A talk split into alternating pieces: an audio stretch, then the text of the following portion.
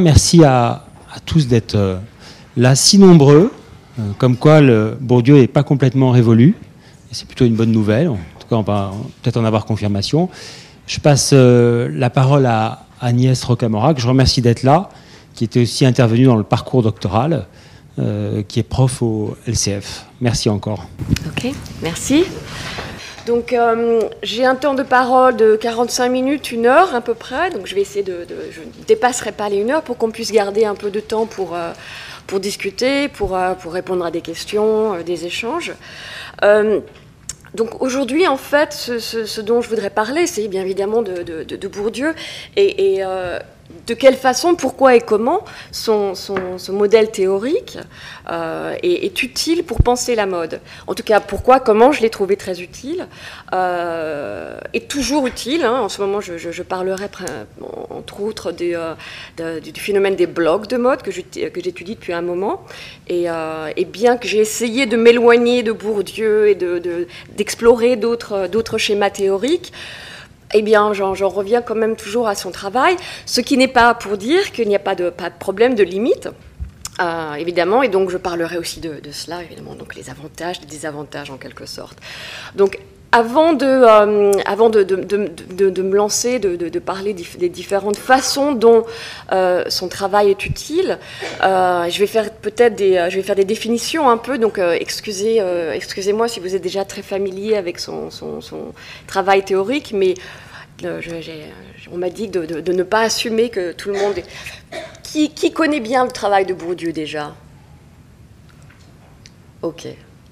Donc, une vaste majorité ne connaît pas encore euh, très bien. Donc, je vais, faire, je vais lancer les, définitions. Et surtout, en fait, une des définitions, évidemment, je ne vais pas pouvoir faire justice à la, richesse de son travail, il n'y a, pas énormément de temps, mais probablement la, la, notion qui pour moi était la, plus utile, que je trouve la plus utile euh, pour penser la mode, c'est cette notion de champ que vous devez connaître dans, dans le travail de Bourdieu ou en tout cas vous avez dû en entendre parler. Donc un champ, euh, qu'est-ce que c'est un, champ? C'est un espace social, c'est un espace social euh, plus ou moins autonome, autonome des, forces, euh, des forces économiques par exemple. Surtout c'est un espace relationnel, on reviendra sur ça, c'est-à-dire que pour Bourdieu c'est vraiment important de penser les productions culturelles, les pratiques culturelles en tant que pratiques relationnelles dans la relation et non pas comme il n'approche pas les produits culturels de façon pour les essentialiser en fait, pour, pour regarder quel est leur contenu, mais comment les, les, objets culturels ont une position ou la position qu'elles ont, comment les, producteurs d'objets culturels ont la position qu'elles ont. Donc je vais revenir à tout cela. Donc espace, euh, espace de position, espace relationnel et surtout espace de lutte, euh, espace de lutte entre les, différents agents. Donc ça peut être des agents euh, individuels, des agents collectifs, des institutions. Donc espace de lutte entre les différents agents de, de, cet espace social. des luttes pour définir un peu les normes, les valeurs, les règles du champ. Donc vous pouvez peut-être commencer déjà à voir dans quelle mesure euh, ça peut, ça peut, ça peut s'appliquer sur le champ de la mode, le champ de la mode en France, euh, même des sous-champs, le champ peut-être des médias de mode, le champ de la, de la création de mode, le champ du luxe. Donc espace de lutte. Et ça, c'est quelque chose de, de, vraiment, de vraiment important, de vraiment riche dans son travail, parce que ça nous force à, à d'où le côté social, à penser justement qui a les, quels sont les, différents agents qui sont en position de définir euh, le fonctionnement d'un champ? Quelles sont les luttes de pouvoir et quels sont les dominés Donc ça, ces dominants, dominés sont également toujours ces deux positions clés euh, dans un champ que, Bourdieu toujours euh, regarde, en disant que les dominants ont toujours une, stratégie de, conservation. Ils veulent conserver l'ordre un peu du champ, la façon de faire, l'ordre des choses pour que leur position de dominant ne soit pas remise en cause. Et les nouveaux venants, les nouveaux entrants, euh, sont ceux qui, euh, bien que quand même adhérant à une certaine façon de faire du chant, une doxa du chant, veulent proposer des nouvelles visions des, nouvelles façons de faire, des nouveaux critères, afin de peut-être déstabiliser les, anciens, comme les appelle Bourdieu, ceux qui sont les dominants, et prendre une position dominante. Donc il est très important de, penser à ça, ces rapports de force qui sont établis afin de définir les valeurs, les normes euh, et les critères qui règlent un champ. Et je, relisais qui était euh, en fait publié il y a environ un an, ou deux ans peut-être maintenant, les, euh, les, cours que Bourdieu a donnés dans les années 80, au début des années 80, au Collège de France. Euh, et que je trouve très très utile pour retourner vers son travail et euh, repenser, revoir un peu ce, qu'il a eu à dire sur les champs.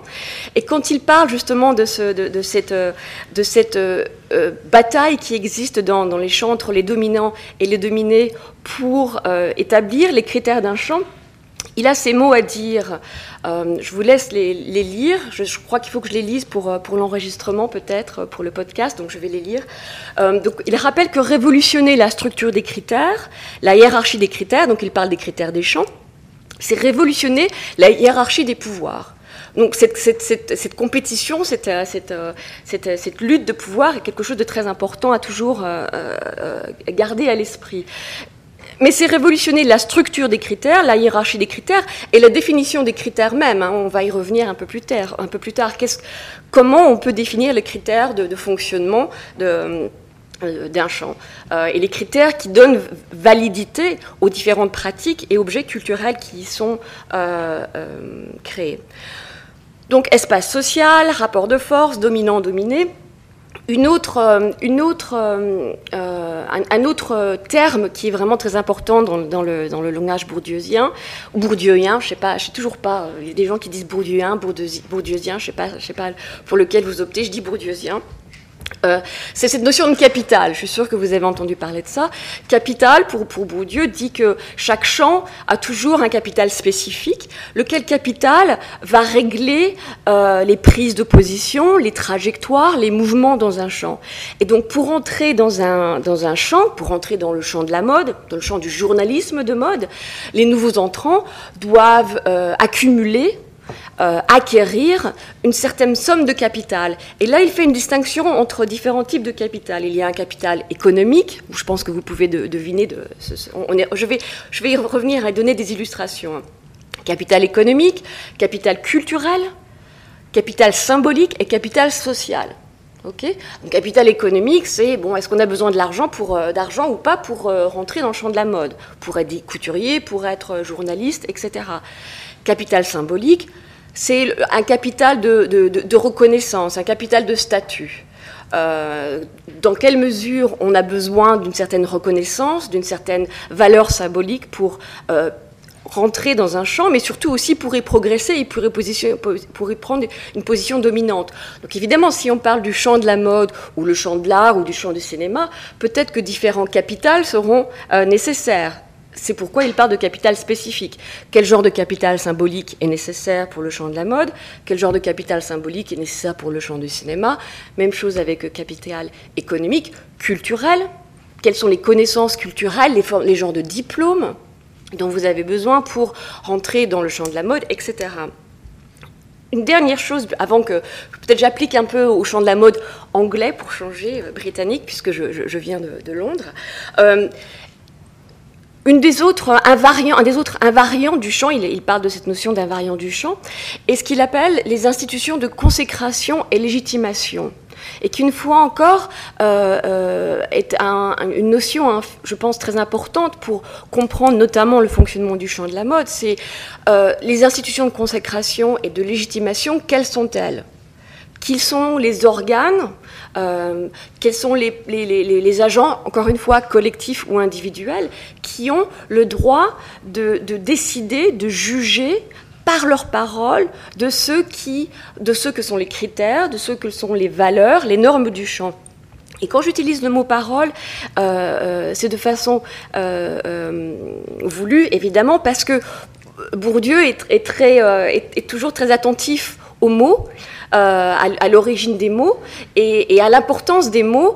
Ici, il emprunte beaucoup, par exemple, au travail de, euh, Austin, euh, l'Américain, qui dit dans le livre et quand dire c'est faire ou quand parler quand dire c'est faire, que les mots pas, ne sont pas que des, jeux de langage, ne sont pas que des signes, hein, au sens sémiotique du terme, ont une valeur symbolique, mais également une valeur, le pouvoir de faire C'est comme il donne l'exemple, euh, je vous déclare mari, et femme. Bon, il n'y a eu que des mots, mais pourtant la réalité change. Et ici, en fait, aussi, je pense qu'il est, il est assez près. J'ai pas, pas le temps d'explorer ça, mais peut-être pendant les discussions et, surtout les, les, bourdieusiens parmi vous. Euh, pour moi, c'est, là qu'il est aussi assez près du travail de, Foucault et, la notion de discours chez Foucault. Quand, Foucault nous rappelle que euh, tout le travail que, que, Foucault a fait de, très très riche sur euh, le, discours comme constituant l'objet dont il parle donc je pense aussi une autre chose qu'il sera. Je vais, je vais, lancer des pistes un peu, parce que ce sont des pistes qui m'intéressent à, rechercher, et peut-être aussi là on peut en discuter, ici ou plus tard. Euh, faire peut-être une étude plus systématique des, des, relations possibles entre le travail de Bourdieu et le travail de Foucault, notamment pour comprendre la mode.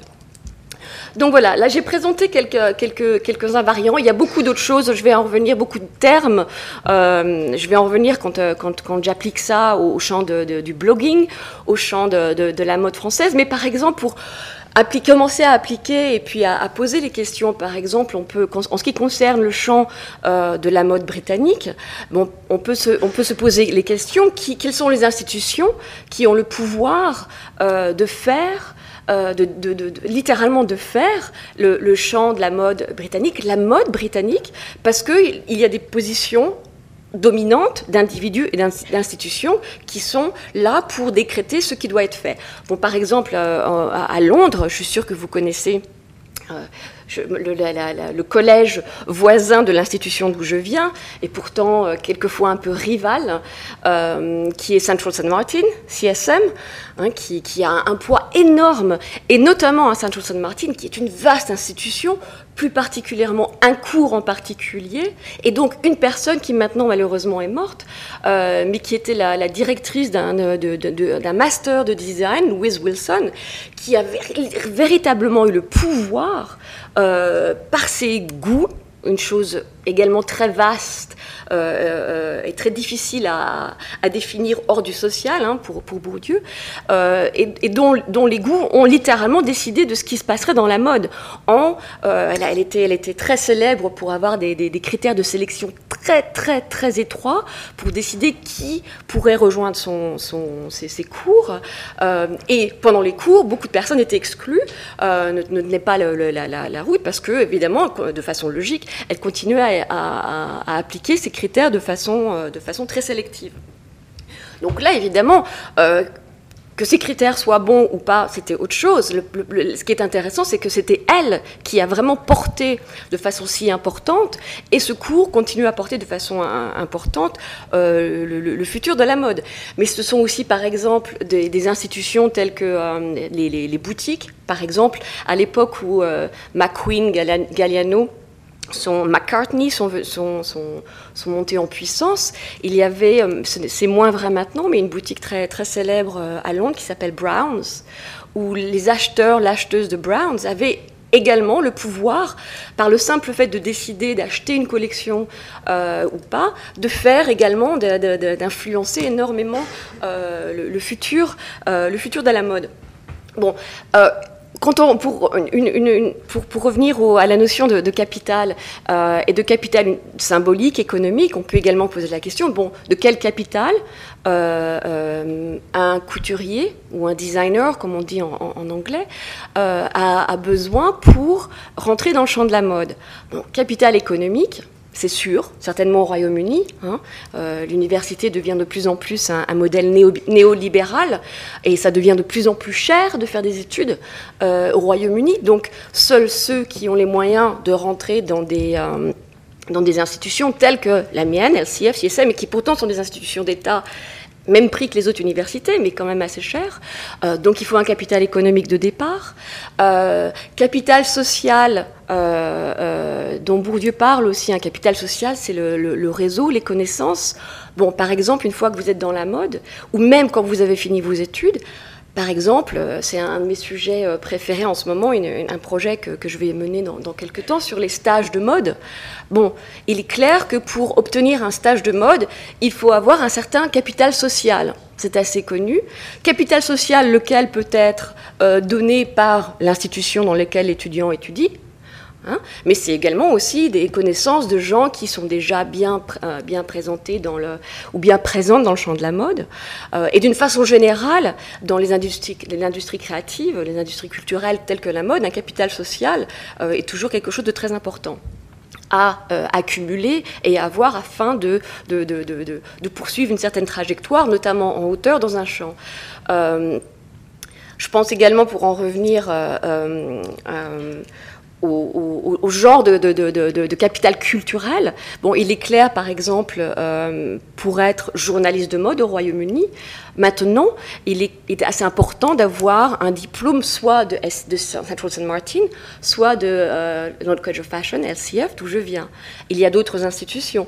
Mais maintenant, avoir ce genre de diplôme de, capital culturel est plus ou moins devenu aussi une obligation.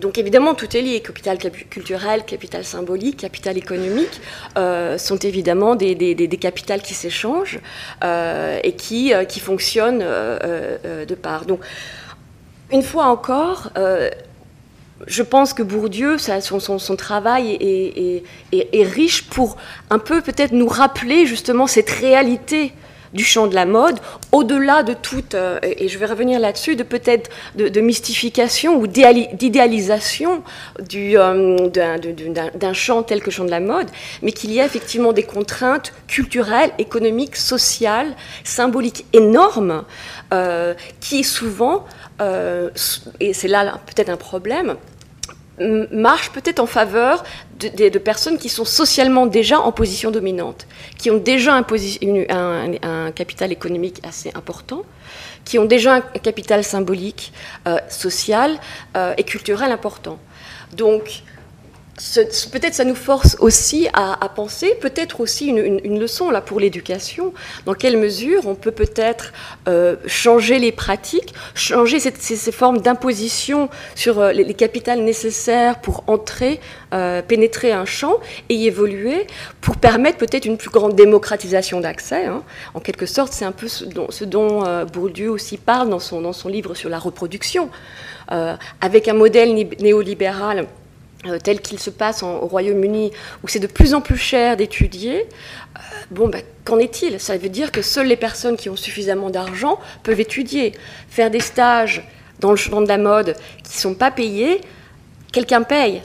Ça n'existe pas. Donc, soit des parents, soit des, des, partenaires. Donc, encore une fois, ceux qui n'ont pas un capital de départ économique, symbolique, comment vont-ils entrer dans le champ de la mode? Et donc, le champ de la mode quelle est la composition sociale du champ de la mode Est-ce un, champ qui est fait principalement de classe moyenne, de classe, euh, de bourgeoise Dans quelle mesure y a-t-il véritablement euh, une possibilité pour des gens de classe euh, autres, mais peut-être aussi venant d'autres, groupes sociaux, hein, je parle ethniquement de race, d'intégrer ce genre de, de, fonctions, de, de champs, et donc de pratiques culturelles et sociales et professionnelles donc, encore une fois, c'est ce, côté un peu, c'est ce côté très politique du travail de, Bourdieu qui est utile pour penser la mode et, un peu les politiques du champ de la mode, les politiques derrière. Euh, qu'on peut-être on oublie quand on, on, a une vision un peu peut-être trop idéaliste, idéalisante euh, euh, du champ de la mode, qui, qui, qui, est un problème. et dont les, les, les, beaucoup de... peut-être aussi, c'est une autre... Je sais que vous avez eu... Julia, qui a fait un travail sur le, travail dans la mode, un, des, grands problèmes, c'est que justement, le champ de la mode est un champ tellement séduisant, où il y a une, mythologie, euh, une idéologie tellement, tellement puissante que beaucoup de, gens sont prêts à euh, se sacrifier énormément, économiquement, symboliquement, pour euh, y, trouver une place et y perdurer. Donc ça, c'est un, autre. On peut en parler plus pendant la discussion. Pour en revenir au travail de Bourdieu, lui-même, évidemment, a euh, parlé de la mode, a étudié, a écrit sur la mode, ce qui, pour, euh, un, sociologue français, a été assez rare. Et puis, euh, quelque, part, un peu, toujours rare, je dois dire. là, je reparlerai de la, différence avec le, le domaine d'études de la mode, sociologie de la mode au Royaume-Uni ou dans les pays anglo-saxons. Et donc là, peut-être un appel d'offres. Hein. Moi, je, vraiment, je voudrais vous, vous, vous inviter à essayer, de, pour les, étudiants, les futurs étudiants, les doctorants, continuer à ce travail, ce travail de sociologie de la mode qui, bizarrement, n'est pas très n'est pas aussi riche qu'il pourrait l'être peut-être. Hein. Je ne parle pas du travail existant qui est très riche de mes collègues, mais il y a tellement de choses à dire et faire. La France, c'est le pays de la mode. Paris, c'est la capitale de la mode. Il y a tellement de choses qui ne sont pas étudiées. J'y reviens. Mais donc Bourdieu faisait ça déjà dans les années 70. Euh, un premier texte qui a, qui en fait été euh, publié en 1974, mais qui est réapparu dans son ouvrage Question de sociologie, Haute couture et haute culture. Euh, et peut-être surtout pour moi le plus intéressant, celui qu'il a publié en 1975 avec Yvette Delso, Le couturier et sa griffe, qui, qui, certainement est très très très riche justement pour montrer, justement, c'est là qu'il met en pratique sa, théorie des champs pour, euh, pour regarder, à cette époque-là, le champ de la mode dans les années 70, le champ de la haute couture. Hein. Donc euh, là aussi, je pense, je vais, revenir là-dessus, c'est une, euh, c'est peut-être là qu'il y a aussi des problèmes avec, avec le travail de Bourdieu, c'est que lui, quand il parle de culture, il parle de haute culture souvent, en fait, et que la culture qu'il a regardée, là, c'était la haute culture. Donc il a oblitéré dans le champ de la mode le champ de la, mode de masse, les, les, produits qui ne sont pas parlés. Mais bon, il fallait bien commencer par quelque chose. Et euh, évidemment aussi là, ce, qu'il faut dire, c'est qu'il est assez critique, hein. non pas critique de la mode, bien qu'il bien le soit dans d'autres dans d'autres textes. Il en parle un peu dans Distinction. Je reviendrai sur Distinction un peu plus tard. Mais euh, bon, il n'a pas énormément de choses très positives à dire sur la mode ce qui n'est pas l'objet de son travail, mais peut-être, cela dit, qui est peut-être un problème pour penser aussi peut-être hors du, cadre structurel dans lequel, je pense, il reste peut-être un peu, trop euh, rigidement coincé. Je reviens là-dessus. Mais pour vous montrer un peu le, genre de travail, vous pouvez travailler, trouver ce, texte euh, en ligne maintenant. Voilà, ça c'est le champ de la haute couture, c'est très typiquement euh, euh bourdieusien. Euh, dans la mesure où c'est littéralement, visuellement, on peut voir sur une espace, un espace euh, euh, temporel, hein, avant-guerre jusqu'à 70, les mouvements des, différents, des différentes maisons de couture et des différents couturiers qui ont joint les maisons de couture, et donc qui avaient à certains moments une différente somme, pareil, de capital culturel, symbolique, etc. Mais ce qui est intéressant, peut-être vous ne pouvez pas lire, euh, vous pouvez le trouver ça sur, euh, sur, en, ligne, c'est les, styles, les goûts qui sont associés aux positions, aux prises de position. Quand je disais plutôt que euh, pour, pour Bourdieu, un champ est fait d'agents qui ont des positions dominantes et dominées et qui, en fonction de ces positions, vont définir des nouveaux critères de validité, de validation de la mode. Bon, ben là, par exemple, il trace ce genre de critères qui ont évolué au cours des années et qui ont redéfini la mode. À quelle mesure, dans quelle mesure, peut-être, euh, les valeurs dominantes, c'était il fallait être classique, distingué, simple, rigoureux. Je regarde là près, près de Dior. Et quand il y a des nouveaux entrants comme, euh, comme, comme Courrèges qui, euh, qui joignent milieu de la mode, bon, qui viennent et qui amènent d'autres, d'autres valeurs telles que, là par exemple, libre, rayonnant, décontracté, qui ne sont pas nécessairement les, valeurs des anciens. Donc là, je ne vais pas élaborer là-dessus parce que c'est quelque chose que vous pouvez, euh, vous pouvez trouver vous-même simplement en vous rendant en ligne de nos jours, hein, et l'article est là. Mais je pense que quelque chose que j'aimerais faire un jour, ou que vous pouvez faire, j'ai jamais eu le temps de faire, ça reste un, désir assez vague, mais cette notion de champ, là, il commence à 1891 en fait, avec Paquin. Mais je pense que sa notion de champ peut être aussi très utile pour simplement euh, euh, euh, conceptualiser la formation du champ de la mode. alors, peut-être je devrais dire du champ de la mode française. Mais dans la mesure où le champ de la mode tel qu'il a peut-être été commencé, a tellement été formé, influencé par une nation dominante qui est euh, la France et une ville dominante qui est Paris. Donc peut-être que le début du champ de la mode, je vais expliquer, euh, je parle du 19e siècle là, euh, c'est le champ de la mode, de la mode française, la mode parisienne, parce que c'était elle qui a eu le pouvoir de créer la mode, notamment parce que, euh, de façon très ingénieuse, elle a eu le pouvoir de mettre en place les institutions de consécration de la mode et de définition de la mode. Donc là, par exemple, je pense au XIXe siècle, et je suis sûre que les historiens parmi vous auront plus euh, plus de plus d'idées ou peut-être même des, corrections. Je suis pas historienne, hein, mais certainement un moment important dans, l'histoire de la mode et de la mode à, Paris, c'est la venue en 1858 du Britannique, comme mes collègues britanniques me, me le rappeler, euh, Charles, Charles, Worth, qui a créé une maison de couture à Paris.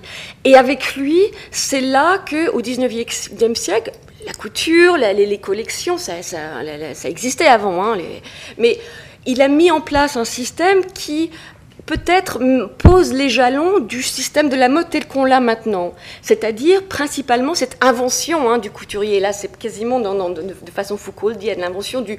Les couturiers existaient avant, mais au 19e siècle et avec, avec, euh, avec euh, Worth, c'est peut-être l'image, l'aura ou comme le dit euh, Bourdieu lui-même, le pouvoir charismatique du créateur, dont il parle en relation au champ de l'art, de façon générale aussi. Avec Frédéric Wolff, les rapports de production-consommation sont inversés. C'est lui qui dicte aux consommatrices, hein, c'était des femmes, une mode féminine, comment elle devrait s'habiller. Donc là, il y a un rapport de force. C'est cette, image du couturier inspiré qui a le pouvoir de, de décider des choses. mais c'est également quelque chose de très important. Euh, Worth, alors une fois, c'est pareil, j'en appelle, j'ai demandé à mes, collègues à, LCF, qui sont historiennes de mode, si elles ont connaissance d'autres, euh, d'autres, euh, d'autres couturiers qui ont commencé à, griffer littéralement leur, leur, leur, leur, collection. Donc pareil, là, c'est un, appel, si vous, êtes, si vous, si vous avez connaissance de, de couturiers qui, avant Worth, le font, je serais vraiment ravie de savoir ça. Mais là, bon, par exemple, je vous ai, montré justement, c'est et, pareil, la, griffe, c'est quelque chose dont, Bourdieu et Delso parlent dans, euh, dans Le couturier et sa griffe, qu'il qu'il assimile. Il fait un parallèle euh, avec l'idée euh, de, la signature. Là, c'est avec la griffe. Avec ça, c'est le couturier signe son art, signe son œuvre. Donc là, on a cette mise en place au XIXe siècle Hein, de, ces, de, ces, de, ces, de, cette façon de faire qui commence vraiment à définir et définissent toujours euh, euh, les façons de faire de la mode et donc peut-être le champ moderne, hein, euh, autant, dans, dans, le sens historique du, terme, du terme le champ de la mode et cette, invention du 19e siècle et, la modernité. On peut penser aussi au, au rituel un autre mot important pour Bourdieu, des, euh, des, présentations des créations et des défilés. Hein, pareil, euh, Charles Worth commençait à organiser de façon assez, modeste, hein, euh, mais des présentations des, des, œuvres assez, assez euh, cliente, et aussi en 1868 une autre institution qui évidemment est devenue très importante. Euh, il est créé, et c'est lui qui prend la tête, la Chambre syndicale de la confection de la couture pour dames et fillettes, qui a été renommée euh, ex-fois depuis. Et donc là, ces mises en place de toutes ces institutions dont parle Bourdieu, qui sont vraiment euh, euh, euh, clés pour la formation d'un champ propre, avec ses propres logiques de faire, ses propres critères. Et donc là, la France, évidemment, a, pris une position dominante, parce que tout, s'est passé là, pour différentes raisons. D'autres auteurs en ont parlé, Valérie Steele en parle très bien dans son livre sur Paris, et pourquoi peut-être c'est Paris qui est devenu une capitale de mode. Mais il y a eu cette, mise en place, ces créations d'institutions, ces, agents collectifs et individuels qui, dans ce champ, ont eu cette, force pour euh, élever et former la mode telle que, euh, euh, et les pratiques de mode, et surtout de haute couture, telles qu'on les, qu'on les connaît toujours. Autres institutions, évidemment, au XIXe siècle, de façon très importante, la presse, date pas du 19e siècle, la presse de mode, mais certainement au 19e siècle euh, a commencé à prendre une ampleur énorme avec la multiplication des titres. On peut penser au 19e siècle à Paris, la création des grands magasins aussi. Donc encore une fois, un exemple de ces, de ces institutions qui sont là pour euh, euh, cristalliser ce, champ de la mode et, l'institutionnaliser, et aussi quasiment le matérialiser, un, champ, peut-être quelque chose dont parle moins Bourdieu, mais c'est, euh, sa théorie des champs, c'est un, schéma conceptuel, mais il s'ancre énormément aussi dans, les choses, dans la réalité, dans le physique et dans la matérialité des choses. Donc voilà, quelques exemples. Et là, vraiment, c'était ces quelques, quelques idées qui, c'est à vous, c'est à vous de jouer mais je pense que ça pourrait valoir le, coup pour les historiens ou peut-être les, euh, mener en, plus, de façon plus thématique un, dialogue entre la sociologie et l'histoire, peut-être une étude plus systématique de la formation du champ de la mode au XIXe siècle, un peu tel que Bourdieu l'a fait pour, quand il a regardé la, formation du champ littéraire, le travail de Flaubert au XIXe siècle. Donc je pense qu'il y a des choses à faire là. Mais je vais parler là un peu du, travail un peu plus récent que je fais euh, depuis quelques années maintenant euh, sur, le, sur les blogs sur les blogs de mode et euh, que j'ai commencé à, étudier en 2005 ou 2006. Et là, encore une fois, l'évolution, les rapports de force euh, qui se sont passés, qui se passent toujours dans le champ de la mode et au sein du champ de la mode, peut-être dans le champ des médias de mode, j'ai trouvé que une fois encore, le, travail de Bourdieu était très utile, collait parfaitement pour comprendre et expliquer euh, euh, ce qui se passait, les différents discours, les différentes façons de parler des blogueurs, les différentes façons dont les blogueurs ont de parler d'eux-mêmes. Euh, il y a un travail énorme, il y a une, quantité, ça, c'est peut-être ce qui est merveilleux pour des, pour des, pour des gens comme, comme moi, nous, en sociologues de nos jours, avec Internet, c'est que il y a énormément de, euh, de, matériel euh, que l'on peut utiliser, que l'on peut regarder. Et donc depuis que j'ai commencé à, regarder les, blogs de mode, j'ai regardé ce qui se passe sur les blogs de mode, mais j'ai accumulé énormément d'informations aussi sur la façon dont les blogueurs parlent des blogs, de, de la façon de bloguer, et donc comment ils, ont, ils mettent en place un travail d'auto-légitimation de, leur propre travail, d'invention Hein, aussi. Donc ça, j'ai pas, j'ai pas le temps d'élaborer. Mais ce qui m'intéresse aussi énormément, évidemment, c'est comment avant que les, blogueurs ne, ne, deviennent plus de façon partie intégrante des médias de mode, comment les journalistes de mode, et je suis sûre que vous avez mille exemples là-dessus, euh, quel genre de discours euh, les journalistes de mode ont formulé à l'égard des blogueurs de mode? Donc je suis un peu moins euh, familière ou pas très familière avec ce qui s'est passé ou, les écrits en France, mais certainement en anglais, euh, euh, au Royaume-Uni et aux États-Unis, il y a toujours eu ce rapport de force dominant-dominé. Donc ici, les dominants dans le champ de la mode seraient les journalistes traditionnels, disons, journalistes de la presse écrite.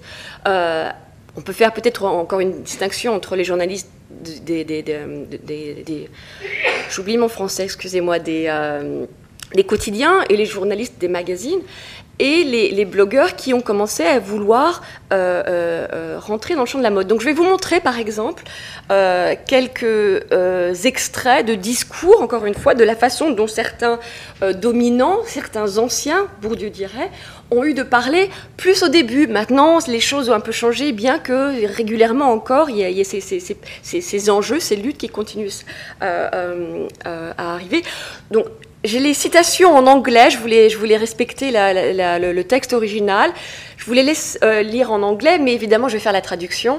Euh, peut-être qu'il y a des gens parmi vous, probablement, qui ne parlent pas anglais. Donc, je vous laisse un peu regarder. Et j'ai mis en italique les mots qui, pour moi aussi, sont, euh, importants et qui sont justement ce genre de mots qui sont les enjeux, qui sont, l'objet des, compétitions entre les différents agents. Donc je vous laisse lire ça, et après je traduirai en français.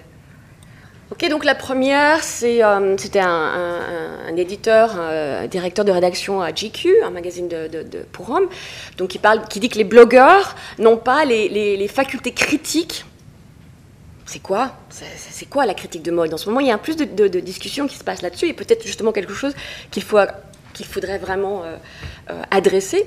Mais bon, voilà, ils n'ont pas les, facultés, les, facultés, critiques de savoir ce qui est bien ou ce qui ne l'est pas. Dans la, deuxième, je suis sûre que vous en avez entendu parler, le, Mankes, qui, est vraiment une, critique de mode, c'est très important ce mot critique, qui, était d'abord au New York Times et qui maintenant en fait est passé à Vogue.com et qui, dans un article sur le, cirque de la mode, vraiment été, a attaqué les, blogueurs. Donc, elle fait un contraste entre les, professionnels de la mode, elle parle des fashion pros, sans ironie, hein, euh, et, les blogueurs. Et elle dit Bon, je, je, I'm Larry, je suis un peu sceptique euh, à, propos de l'idée que n'importe qui pourrait être critique. Euh, seuls les, blogueurs les plus rares peuvent être, vus, perçus comme, comme critiques dans le sens original d'arbitre visuel et culturel. Donc là, il y a toute une série évidemment de valeurs qui sont, qui sont présentés comme fait accompli, mais qui en fait devraient être questionnés et ont le droit d'être questionnés, et notamment ont été questionnés par les blogueurs. Donc, euh, en dépit de toutes les critiques dont ils ont fait l'objet, euh, beaucoup de blogueurs ont sur leur propre plateforme aussi peut-être dit mais c'est quoi les valeurs, c'est quoi être critique? Et une euh, discussion qu'il est nécessaire probablement d'avoir aussi. Et donc, euh, plus récemment, en 2016, c'était Vogue.com qui a eu un article assez, virulent, une fois encore, euh, à propos des fashion bloggers. C'est juste un, petit passage, mais qui parlait de ces filles girls, tu vois, en anglais, c'est pas, c'est pas, c'est comme les filles, donc déjà, c'est, euh, c'est très rabaissant, hein. Et puis c'est oublier que les blogueurs, il y a aussi des hommes. Donc il y a aussi, évidemment, le discours sur les blogs, c'est un discours genré, hein, un discours critique de ce que font les femmes, les jeunes femmes, euh, et les femmes d'une façon générale, alors que, bon, y a une plus grande palette maintenant de, pratiques de blogging. Donc ces filles pathétiques, avec leur, euh, leur, leur tenue empruntée, hein, et, les, apparences qui ont été, euh, ou, leur présence aux, collections de mode qui en fait sont subventionnées, qui ont été payées par les marques. Donc évidemment, très rapidement, les, blogueurs ont, dit, bah, comme si euh, ce n'était pas le cas de toute façon avec les, journalistes de mode. Et c'est intéressant que cette opposition, je vais y revenir, mais cette opposition entre être payé, pas payé, euh, a pris une ampleur énorme en relation au, blog de mode, alors que ça a toujours été un fait accompli. Tout le monde sait que euh, dans les magazines de mode, euh, les marques qui, qui figurent dans les, dans les éditoriaux sont les marques qui payent des publicités dans les magazines de mode. Donc euh, le, le, travail non payé, transparent, gratuit, c'est beaucoup plus compliqué que ça, surtout, surtout, dans la presse magazine, et même, même de plus en plus probablement dans la presse des quotidiens. Donc ici, ce que je trouve intéressant, c'est cette, notion de critique. En anglais, il y a, quelque chose qui s'appelle le fashion critique le critique de mode. Et, ça, c'est pas tout le monde qui est critique de mode, qui a statut. Déjà, c'est un, un, nom qui est alloué par certaines publications, et notamment euh, des quotidiens, tels que le New York Times, euh, Newsweek, donc, par exemple, il y a Vanessa Friedman, qui est, officiellement fashion critique, Katie Horin, fashion critique, je suis sûre que vous pouvez penser à d'autres. Mais ça, c'est intéressant parce que c'est également euh, quelque chose dont parle euh, Bourdieu. C'est une façon peut-être aussi de s'éloigner de cette idée du, de journaliste de mode euh, et d'en oublier un peu, de, de donner une valeur peut-être de façon positive hein, finalement, euh, à une pratique qui n'est pas toujours euh, vue, surtout dans, les rapports de, force dans le champ des médias, comme étant un vrai journalisme. Parce que là, il y a le, rapport de force entre les journalistes de mode et les blogueurs, mais il y a également un rapport de force énorme entre les journalistes, news journalism par exemple en, Angleterre, et les journalistes de mode. J'ai fait un travail il y a plusieurs années. pour les journalistes euh, politiques, les journalistes de mode, c'est pas du vrai journalisme. Donc, encore une fois, ce genre de position, d'enjeu, à savoir qui a le droit de faire quoi, quels sont les critères de validation et de légitimité, euh, c'est toujours, toujours, ça existe toujours. D'où cette opposition de relationnel, cette importance du relationnel dans le, dans le travail de, euh, de Bourdieu. Quelque chose d'autre aussi qui, euh, euh, que je trouve intéressant est utile pour, pour comprendre et, conceptualiser un peu cette formation du champ euh, des médias ou reformation du champ des médias et peut-être pourquoi pas du champ du blogging. Donc Bourdieu parle de, de, champ ou des frontières. Hein. Comme je disais plus tôt, c'est des frontières, elles peuvent être symboliques, mais elles peuvent être également physiques. Et quelque chose qui est, pareil, ça m'est revenu à l'esprit la, semaine dernière quand je continuais à lire le travail de, Bourdieu, hein, publié sur euh, sociologie, euh, sociologie, générale, les cours au Collège de France qu'il donnait, où il parle un peu de cette idée d'accréditation. Euh, il parle des luttes pour accréditer et discréditer, qui sont toujours des enjeux énormes dans les, rapports de force dans les champs. Et évidemment, tout de suite, ça m'a fait penser au terme, je pense que c'est la même peut-être en français, mais en terme en anglais, accreditation, pour aller droit, avoir le droit d'entrer au défilé de mode. Donc à Londres, pour les défilés de mode, pour la London Fashion Week, tout le monde n'a pas le droit d'aller aux collections, évidemment. Il faut être accrédité.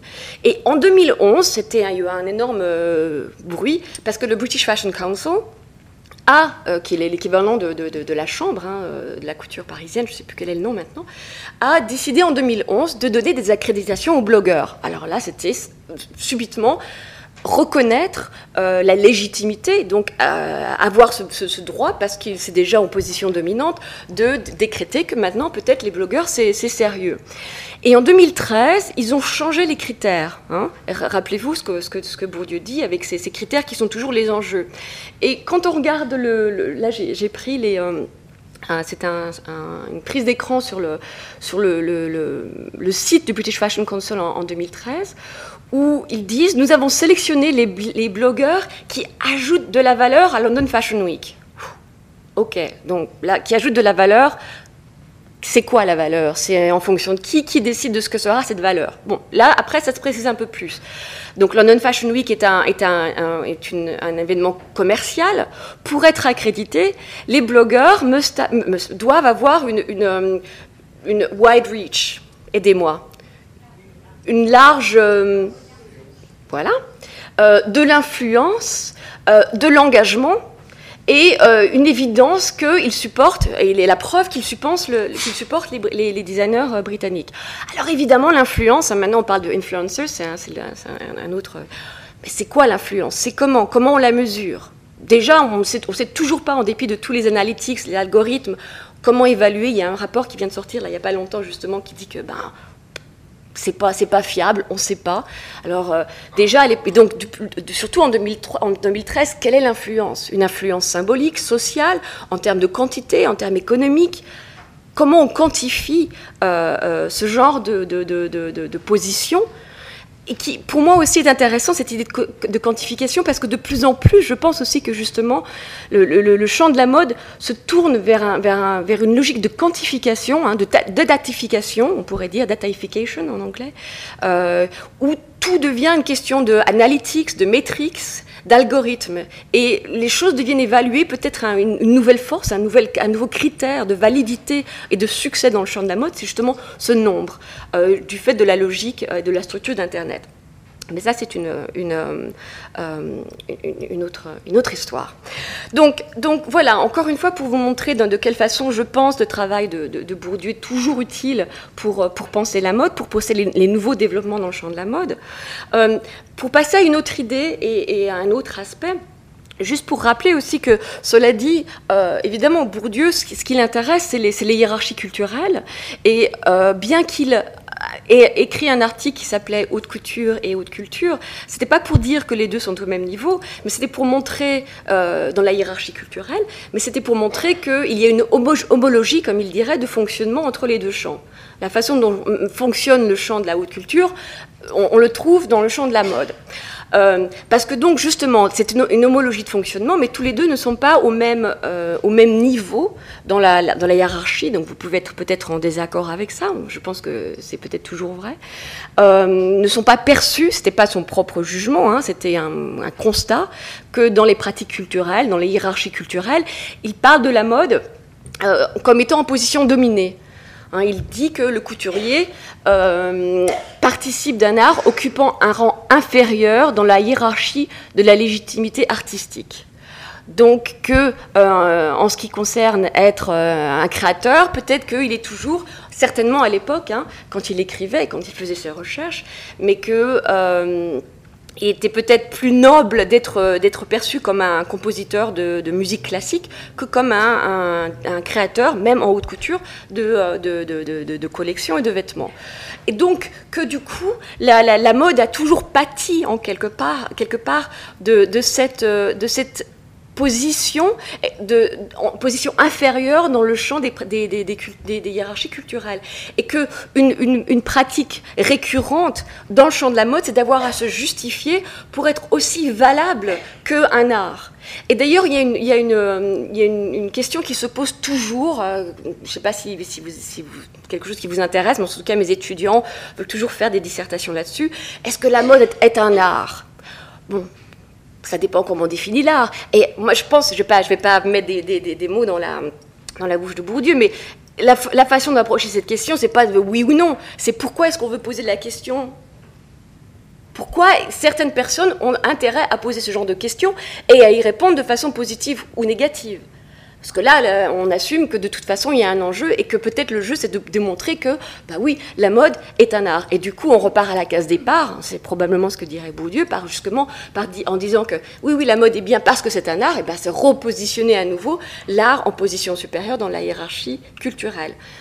Euh, donc, Là, je, m'approche aussi d'une autre euh, euh, distinction qui est très importante dans le travail de, Bourdieu, qui, bon, un champ, en fait, c'est un champ et lui-même, un champ de, production culturelle, est, toujours partagé en deux sous-champs principaux, ce qu'il appelle le sous-champ de la production restreinte, l'art pour l'art, et le sous-champ de la grande production, la culture de masse. Si on revient au champ de la mode, ce serait par exemple la haute couture et la, euh, fast fashion, comme on dit en français. Hein. et donc, ils sont une opposition art-commerce qui, de façon très importante, il a montré ça, pareil, en, relation sur son travail sur euh, d'autres pratiques culturelles, le, roman, euh, par exemple, la musique. Euh, il y a toujours cette opposition art-commerce, où où l'argent, ce qui, ce qui est lié à l'argent, c'est toujours vu, toujours, en tout cas dans la culture dont il parle, la culture française, euh, peut-être probablement, je, reviens là-dessus plus que dans la culture britannique, et certainement que la culture américaine, où c'est quelque chose qui est, vu de, de, toute façon toujours un peu, un peu sale, et que euh, si quelque chose vend beaucoup, ben, c'est que ça ne peut pas être très bonne qualité. Donc il y a une opposition entre le fond, la forme, la quantité et la qualité. Et donc ce pourquoi aussi, puisque la, mode est avant tout une, production à, titre commercial, peut-être aussi explique pourquoi dans la hiérarchie culturelle, la mode est, perçue comme n'étant pas aussi élevée mais là, c'est encore une idéologie, c'est un mythe hein, qu'il déconstruit de façon très claire, euh, et, perçu comme, étant, euh, n'étant pas aussi noble que l'art pour l'art. Et donc cette, euh, opposition art-commerce, là je voudrais en reparler, et pour revenir au champ de la mode anglaise, en relation euh, au travail de, quelqu'un dont le travail n'a pas été traduit en anglais, mais si vous lisez en anglais, euh, je vous invite vraiment à lire son travail, Angela McRobbie. Ça, c'est déjà un texte de 1998, euh, je crois, je devrais vérifier, qui avait fait une, une, recherche sur le, en gros, le champ de la mode. Elle, utilise de façon systématique, plus systématique, le travail de, Bourdieu, là pour euh, euh, s'occuper et parler avec les, les, les, étudiants, de, notamment beaucoup d'étudiants qu'elle avait rencontrés de Central St. Martin, CSM, comme on dit, hein, pour voir justement quelles valeurs ils véhiculent pendant leurs études et comme leur façon d'être, de se représenter eux-mêmes, la, formation, de, euh, le, travail de, couturier, designer, encore une fois, comme on, comme on, dit en anglais. Et là, elle, montre que souvent, de façon récurrente, dans la façon dont les étudiants ont de parler d'eux-mêmes, l'idéologie de la création, le mythe de la création, le mythe de l'auteur, euh, au-delà, euh, séparé du monde commercial et des, euh, contraintes euh, ordinaires, commerciales, est très, présent. C'est qu'il y a une, et peut-être toujours, et ça c'est peut-être aussi une question pour l'éducation, il, y a toujours une, reproduction de ce mythe de la création euh, dans l'éducation. Elle a fait un travail plus récent où elle a fait ce, même travail avec Milan euh, et, Berlin. Et euh, elle, dit que peut-être l'éducation ne forme pas suffisamment bien les couturiers parce que il y, y, a une séparation énorme de la formation ou de l'idée de la couture, du designer et du commercial. Et le couturier, il y a toujours cette reproduction du mythe de la création, l'idéologie de la création, qui en définitive marche, fonctionne euh, contre, à l'encontre de tous ces jeunes créateurs qui, une fois quittent euh, l'éducation, se trouvent face à une réalité qui est commerciale et qu'ils ont été élevés en disant votre travail est magnifique, ça va vendre, mais non, il faut aussi qu'ils développent des, qualités commerciales, mais qu'ils ont été un peu ignorés ou qui ont peut-être été ignorés par leur cursus et que peut-être il serait temps de, réhabiliter, de, de voir, de, refaire fonctionner de façon plus systématique. Donc, cette idéologie de la création qui est toujours très importante dans le champ de la culture d'une façon générale, mais certainement dans, dans, le champ de la mode. Et aussi parce que c'est un, c'est un, c'est un, c'est un, c'est une idéologie, comme toute idéologie, hein, qui, qui, est intéressée euh, et qui, qui, est vendeuse aussi, notamment euh, par les marques elles-mêmes. Et là, je pense aussi que quelque chose que j'ai commencé à faire de façon parallèle, mais pareil, je vous invite, ou qui que je pense pourrait être de façon un peu plus systématique, euh, regardez un peu le discours que les marques de luxe ont sur le luxe et sur l'idéologie de la création qu'elles-mêmes continuent à, renouveler. De façon, hein, c'est une idéologie, à cacher peut-être une réalité sociale derrière, évidemment. Donc sans pointer le... c'est pas forcément, mais euh, là, ce qui m'intéressait plutôt, c'était l'idéologie de la, création, mais aussi cette, la main. Ça m'intéresse, hein, c'est une, euh, une, prise d'écran que j'ai prise sur le site Louis Vuitton il y a quelques jours. Comment Louis Vuitton, mais quasiment toutes les marques de, de, couture, certainement le, de, euh, traditionnelles françaises, reproduit cette idéologie de la création, notamment en montrant cette, idéologie du, du, fait main. Hein. Après tout, est-ce que le fait main, c'est vraiment mieux que les nouvelles techniques de production? Des nouvelles technologies. Bon, il y, a un discours, je ne sais pas, là c'est peut-être les techniciens qui vont savoir, mais il y a certainement un, mythe de la création, un mythe du luxe français, et comme dans les années 60 c'était Citron, le, le, sémiologue nous le rappelait, les mythes c'est vendeurs aussi, hein, qui, sont, qui sont reproduits, euh, et évidemment qui cachent, c'est le mythe, c'est l'idéologie, c'est le discours dominant, hein, c'est la valeur dominante, comme le, comme le dit Bourdieu, qui, qui cache une réalité sociale on sait bien que beaucoup de grandes marques de luxe ne sont pas toutes faites à la main, ne sont pas toutes faites à Paris. Hein. c'est beaucoup plus compliqué que ça. Euh, et là, c'est des mains blanches, des mains caucasiennes aussi, donc il y a tout un discours, des mains assez masculines, donc euh, il y a aussi euh, un discours sur le genre, il y a un discours sur, sur, sur, l'ethnicité, sur la race, etc. Donc, encore une fois, ici, ce concept ou ces théories bourdieusiennes qui, je trouve très utile pour peut-être démystifier. Hein, en fait, c'est ça qu'il aime faire aussi. C'est ça qu'il veut faire, c'est dénormaliser euh, l'état de choses, montrer que ce qui est devenu la norme, ce qui est devenu normalisé à force de répétition euh, discursive, hein, en quelque sorte, même comme à la Foucault, eh ben, en fait, cache une réalité sociale qui demande à être, exposée pour dénoncer l'arbitraire des, euh, des, conventions, l'arbitraire des goûts, l'arbitraire des, euh, critères d'évaluation et des pratiques. Cela dit, euh, et pour maintenant, euh, je, vais, je vais accélérer, dire quelques mots maintenant sur peut-être quand même un des problèmes avec, avec, avec Bourdieu, c'est que je pense que bien que Bourdieu nous donne des outils conceptuels pour euh, nous rappeler que les hiérarchies culturelles sont des hiérarchies de classe, euh, il, pourrait dire aussi des hiérarchies de, genre, des, hiérarchies de, de, nation, de sexualité, de race, c'est pas ce dont il s'intéressait, il était très focalisé sur la notion de classe. Je pense que quand même dans son travail, euh, il, reproduit le schéma même qu'il essaye de, dénoncer en s'attachant vraiment aux pratiques euh, culturelles les plus légitimes, telles que la haute couture, et en ne donnant pas suffisamment peut-être d'attention aux, autres euh, pratiques de la culture de masse et de la culture populaire. Là, je tiens à préciser que, euh, et, quelque chose qui est très, qui est très aussi, c'est que lui-même nous invitait à toujours prendre en considération quand on, lit une, œuvre et quand on lit la critique d'une œuvre, de faire une différence entre le, champ de production d'une œuvre et de son champ de réception.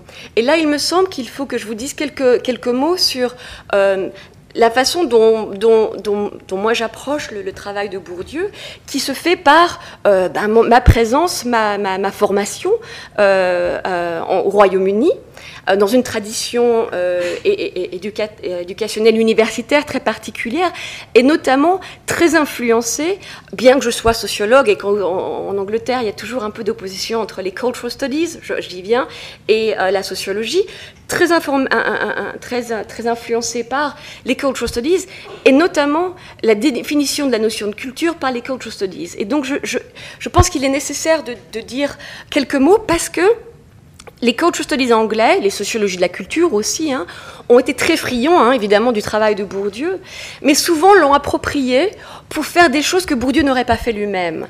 Je pense notamment pour euh, interroger les pratiques euh, de la culture populaire. Mais je tiens à dire euh, quelque chose ici qui est très important. Et je ne sais pas combien de, combien de parmi vous sont bilingues ou anglais, anglais, anglais-français.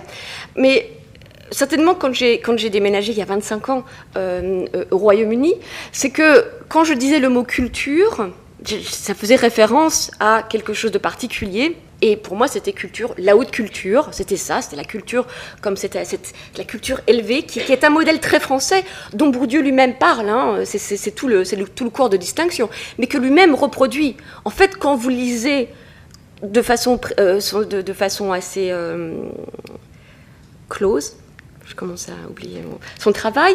Euh, chaque fois, vous pourriez remplacer culture par haute culture. Et ça ne marche pas si vous remplacez culture par culture de masse. Donc pour lui, son travail, c'est culture tel qu'il est défini. Donc lui-même bien le produit de, son pays et de sa, de sa tradition euh, euh, universitaire. C'est culture comme haute culture.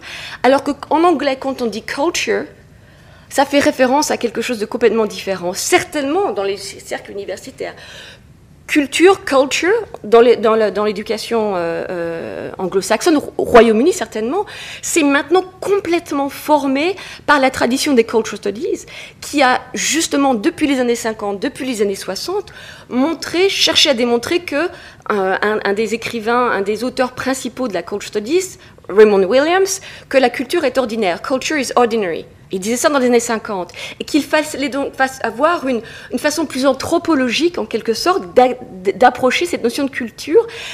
Et par là même aussi, qui, qui est ce que, Bourdieu fait, mais que les, Anglais, en tout cas les, Anglais de la tradition des, des studies ont fait de façon plus systématique, montrer que les pratiques culturelles, c'est plus compliqué peut-être que simplement une opposition haute culture, basse culture, et que peut-être on peut voir dans les basses cultures culture populaire, et encore une fois, quand, on pense, quand je pense, certainement, maintenant je suis peut-être dépassée, mais quand je pense culture populaire euh, en français, je pense beaucoup plus systématiquement culture de classe, des classes populaires, alors qu'en anglais, popular culture, c'est plutôt la, culture pop, la culture mass culture. Donc, encore une fois, on dirait working class culture, euh, qui, fait référence à, des choses différentes.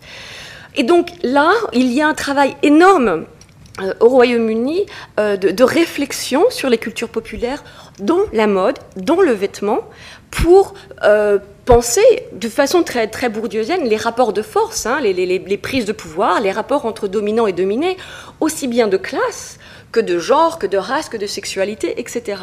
Et donc ici en particulier, ce qui maintenant devient de plus en plus établi comme champ d'études, qui s'appelle les fashion studies, qui ont emprunté énormément justement aux culture studies, mais également à la sociologie, Hein.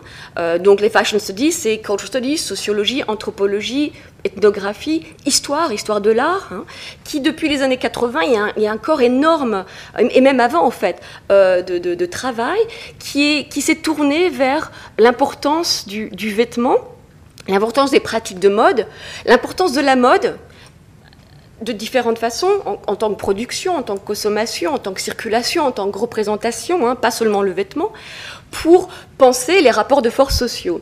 Et donc ici, euh, par exemple, euh, euh, je, pense au travail des, donc, très fondateur du texte, un texte qui, je ne sais pas s'il a été traduit en anglais, peut-être quelqu'un dans la salle le, saura. Et j'oublie le texte, mais la date, je crois que c'était 69, Resistance for Ritual, ou 71, où là, c'était tout un travail d'analyse des, pratiques, des sous-cultures, hein, comme on dit maintenant en français, subculture, euh, pour regarder dont, parce que la formation, l'identité des sous-cultures, c'est par le vêtement, les pratiques de classe. Et donc d'une façon très très différente de Bourdieu pour Bourdieu, les pratiques de classe, je reviens à, son travail dans Distinction, surtout les, pratiques de classe populaire, bah, ce n'est pas des cultures en soi, c'est toujours des cultures qui se définissent dans la relation, une relation négative, une relation par défaut à la culture légitime, la haute culture. Alors que là, il y a un travail énorme.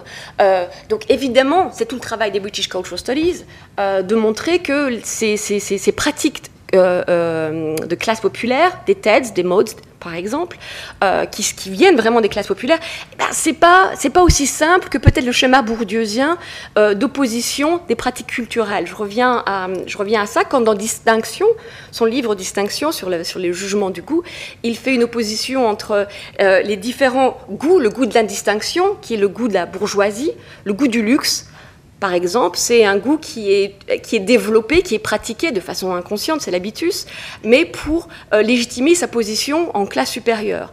Donc il y a le goût, euh, le, goût, le goût de la distinction, le goût de la prétention, c'est la petite bourgeoisie que clairement Bourdieu détestait, parce qu'il n'y a pas grand-chose de positif, peut-être encore plus à dire que sur les classes populaires.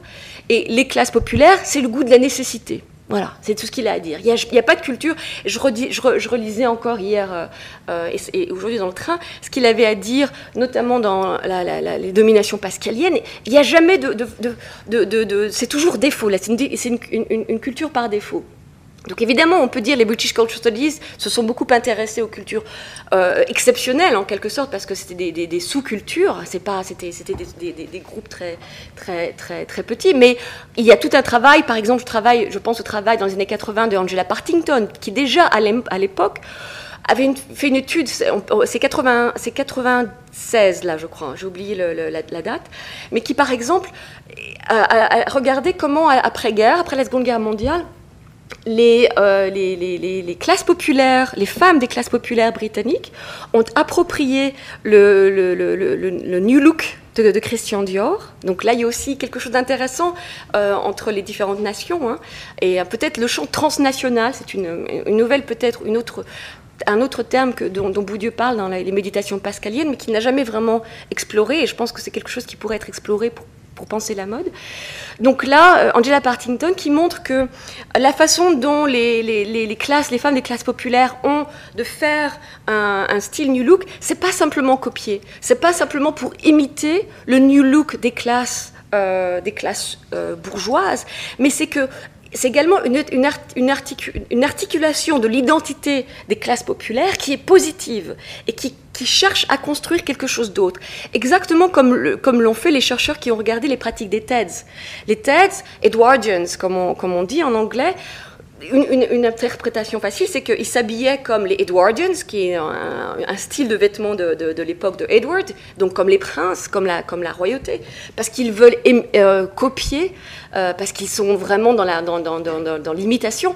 Eh bien non, pas du tout. Il y a une, appropriation beaucoup plus euh, critique et de classe qui vise juste, justement à exprimer de façon positive et non pas simplement par défaut et parce que simplement par pure imitation, les pratiques des classes euh, bourgeoises.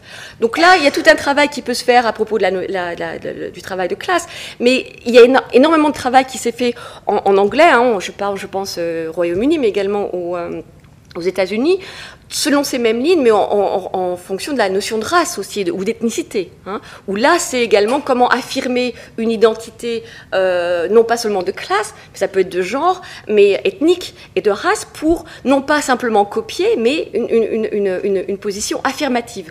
Le relationnel est toujours là, comme dans l'œuvre de Bourdieu, mais pas un relationnel par défaut, mais un, relationnel beaucoup plus constructif. Et donc, ici, euh, pour en revenir justement avec sa fashion peut-être un peu, euh, enfin très clairement maintenant dépassée, probablement déjà dépassée à l'époque, cette façon de, voir la, consommation de mode selon euh, ce qui est connu, lui-même en parle, hein, il, fait référence à ça dans Distinction, le trickle-down effect. Donc je suis sûre que vous avez entendu parler de la trickle-down theory, qui développé selon, selon la, littérature par Zimol et Veblen, qui eux-mêmes n'utilisaient pas le mot. Hein. Je crois que c'est en fait un mot qui a été euh, inventé dans les années 70, mais l'esprit, le concept est le même. Donc selon lequel, donc ça c'est une, une, analyse, une interprétation de la circulation de la mode et des, des, phénomènes de mode uniquement selon le, le, paramètre de classe.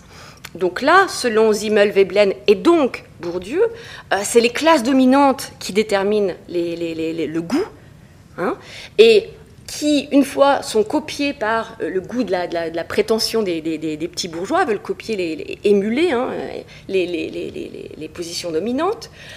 Ça descend, les, classes euh, en position dominante se, disent Ah, maintenant les petits bourgeois nous copient, nous copient ah, c'est pas très bien, on va passer à autre chose. Donc, ça, c'est aussi un modèle d'explication des changements de mode. Et Là, euh, les corons de bétume, les classes, hein, les classes populaires, hein, les villages miniers du nord de France, qui ici, donc pareil, eux aspirent ou simplement par nécessité vont copier peut-être. C'est là qu'il a, il s'est peut-être un peu aussi euh, un peu planté parce qu'il y a quand même un goût d'émulation pour les, classes moyennes, euh, selon lui. Et, ainsi de suite, ça, remonte. Donc c'est un, système d'explication de la logique de mode par la classe qui depuis a été complètement euh, euh, descendu, hein. euh, n'était pas vrai à l'époque où Bourdieu écrivait et n'a jamais été vrai. C'est beaucoup plus complexe. Là, il y a un travail des, historiens qui ont montré que déjà au XIXe siècle, la consommation des classes populaires n'était pas aussi simple qu'une consommation d'émulation, etc.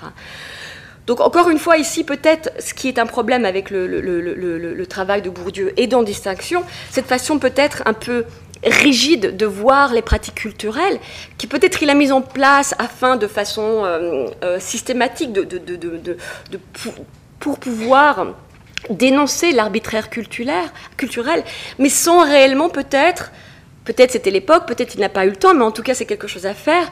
Euh, explorer peut-être euh, avec plus de nuances les pratiques hautes que simplement la reproduction de la, de la domination et de la domination culturelle. Et donc peut-être penser les rapports de, consommation culturelle et les rapports de, de production culturelle comme étant peut-être un peu plus fluides ou poreux qu'une simple opposition entre le champ de l'art pour l'art et le champ euh, euh, de la production de masse, ou simplement la haute culture et la basse culture. Pour vous donner encore quelques exemples, et encore une fois, d'un engagement euh, critique avec mon travail sur les questions culturelles, un texte très utile de, de Sarah Thornton qui s'appelle Club Cultures. Donc encore une fois, quelque chose que Bourdieu n'aurait jamais fait. Hein. Donc c'est encore intéressant comment son travail, pour moi, je trouve, a été approprié par les British Culture Studies pour faire quelque chose que lui n'aurait pas fait. Parce que là, ce que, ce que Sarah Fonton montre, c'est que ces classes dominées, les classes populaires, notamment, hein, c'est aussi une, question d'âge, euh, euh, ont des pratiques culturelles qui sont beaucoup plus euh, compliquées qu'une simple émulation, une simple opposition ou un simple désir de reproduction ou euh, de, de, de, simples accords avec la domination de la culture haute. Ici, justement, elle parle de, capital sous-culturel et elle prouve que justement, elle explique dans quoi, dans quelle façon un capital culturel à la Bourdieu, c'est pas simplement le capital en haute culture, qu'il y a quelque chose qui est un subcultural capital, un capital sous-culturel qui permet aussi euh, de, donner du capital symbolique, capital économique même. Donc encore une fois, une façon beaucoup plus nuancée. Donc ce qui montre comme toujours que chez Bourdieu, il, y, a des, problèmes, mais quand même, on peut on peut peut-être l'utiliser ou le, faire, l'utiliser contre lui-même, ou en tout cas pour explorer des choses qu'il n'a pas voulu, pu, su, euh, eu le temps d'explorer.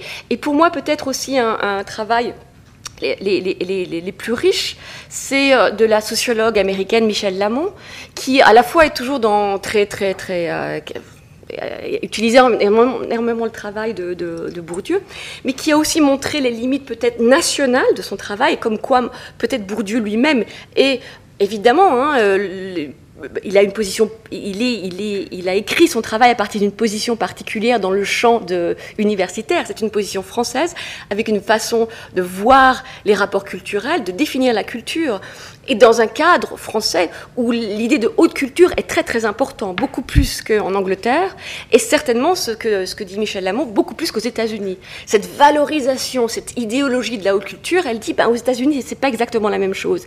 Et il y a d'autres euh, euh, euh, frontières, boundaries, qui, qui sont très importantes dans les relations entre groupes, qui ne sont pas simplement cette domination, ultra-domination de la haute culture dont Bourdieu parle.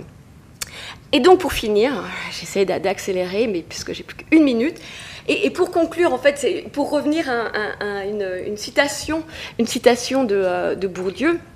Euh, je vous laisse la lire, comme ça je peux boire un petit peu c'est ce qu'il utilisait pour, pour, euh, pour, commencer son texte sur la haute couture et la haute culture, ou l'inverse, je sais plus, euh, pour dire que bah, voilà, ça vaut le coup d'étudier la mode. Euh, donc ce qu'il voulait dire, peut-être que ouais, bon, la mode, en fait, qui, donc peut-être on, peut, on peut voir ça de façon à, double titre. Mais évidemment, et là c'est pareil, c'est peut-être pour, je sais qu'il y, a toute une génération de jeunes chercheurs, plus ou moins jeunes, mais en tout cas de chercheurs à Paris, qui maintenant font un travail beaucoup plus systématique de sociologie de la mode sociologie critique de la mode aussi. Et c'est pour vous inviter à, continuer à, peut-être faire ça parce que je trouve ça, et ça, surprend toujours mes collègues euh, au Royaume-Uni, sont toujours un peu choqués, surpris de voir que bah, peut-être qu'il n'y a pas autant de choses qu'on pourrait l'imaginer qui se passent dans la, dans la recherche euh, sur la mode en France. Euh, et, voir la mode encore de façon de à la Bourdieu, certainement en sociologie, euh, la mode parce qu'on est intéressé, parce qu'on aime la mode, mais la mode comme, comme plateforme d'engagement, de, de, de, questionnement des, des, rapports de force sociaux, comme, comme, comme ce qui nous permet, parce qu'on est tous concernés d'une façon ou d'une autre par la mode, euh, ce qui nous permet d'avoir une approche du social et des rapports, des prises de pouvoir qui peuvent exister dans la société. Donc encore une fois, là, c'est, vraiment euh, insister, et certainement on travaille depuis, depuis 18 euh, ans, le travail de mes collègues, ça n'en finit pas, que l'on regarde les, la production de la mode, la consommation de la mode, la représentation de la mode, la circulation de la mode, une approche sociologique est extrêmement riche et peut éclairer de façon euh, très importante politiquement, critiquement, les, les rapports de force sociaux, la société et la culture. Merci.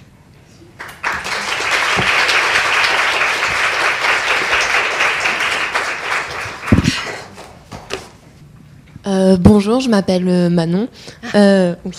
Euh, je tenais à vous remercier pour votre intervention. C'était passionnant, beaucoup, beaucoup d'éléments. Et pour réagir juste sur la fin, par exemple, effectivement, Bourdieu en France. Enfin, moi, de ma petite lorgnette, voilà, moi j'étudie à, j'étudiais j'ai fini à la Sorbonne Nouvelle. Et effectivement, euh, il y a encore, euh, il a encore un impact très fort sur la sociologie française et sur la manière de penser ce qui est légitime ou pas euh, dans la culture. Et la mode, c'est compliqué. C'est compliqué de faire un mémoire sur la mode, d'arriver à l'imposer. moi, en plus, j'ai choisi des sujets. avant, j'en ai fait un sur Kim Kardashian, donc je vous raconte pas la tête, voilà.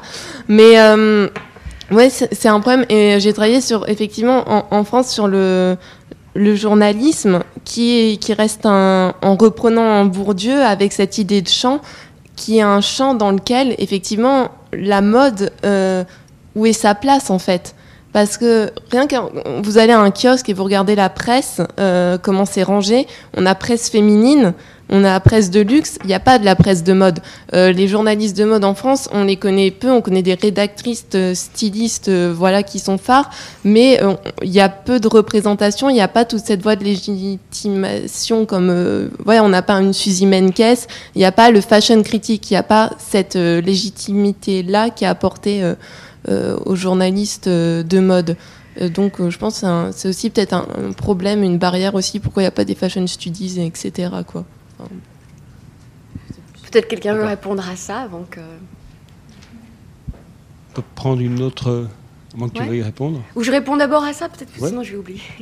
Euh, Ouais, c'est des discussions qu'on a toujours avec mes collègues parisiens, mes collègues de Londres. Euh, pourquoi il n'y a pas plus de sociologie de la mode, de fashion studies en, France?